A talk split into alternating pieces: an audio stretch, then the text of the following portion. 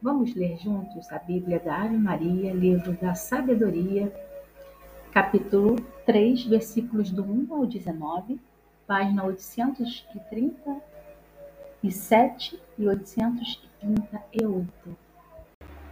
Vamos ler juntos o livro da Sabedoria, capítulo 3, versículos do 1 ao 19. Amém?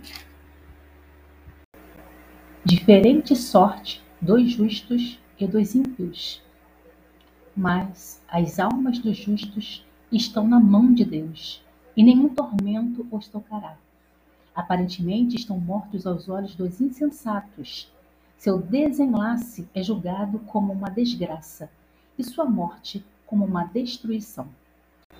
Quando na verdade estão na paz se aos olhos dos homens suportam uma correção, a esperança deles era portadora de imortalidade. E por terem sofrido um pouco, receberam grandes bens, porque Deus os provou, achou-os dignos de si. Eles os provou como ouro na fornalha, e os acolheu como holocausto.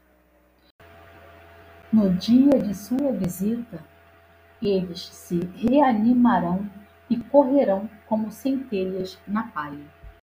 Eles julgarão as nações e dominarão os povos. E o Senhor reinará sobre eles para sempre. Os que põem sua confiança nele compreenderão a verdade, e os que são fiéis habitarão com ele no amor porque seus eleitos são dignos de favor e misericórdia. Mas os ímpios terão o castigo que merecem seus pensamentos, uma vez que desprezam o justo e se separam do Senhor. E desgraçado é aquele que rejeita a sabedoria e a disciplina.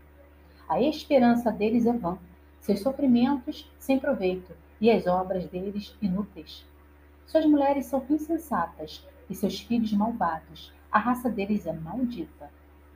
Feliz a mulher estéril, mas pura de toda mancha, a que não manchou seu tálamo. Ela carregará seu fruto no dia da retribuição das almas.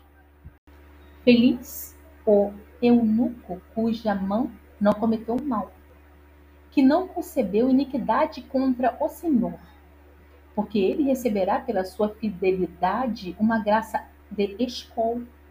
E no templo do Senhor uma parte muito honrosa, porque esplêndido o fruto de bons trabalhos. E a raiz da sabedoria é sempre fértil. Quanto aos filhos dos adúlteros, a nada chegarão. E a raça que descende do pecado será aniquilada. Ainda que vivam muito tempo, serão tidos por nada e, finalmente, sua velhice será sem honra. Caso morram cedo, não terão esperança alguma, e no dia do julgamento não encontrarão nenhuma piedade, porque é lamentável o fim de uma raça injusta. Palavras do Senhor, graças a Deus.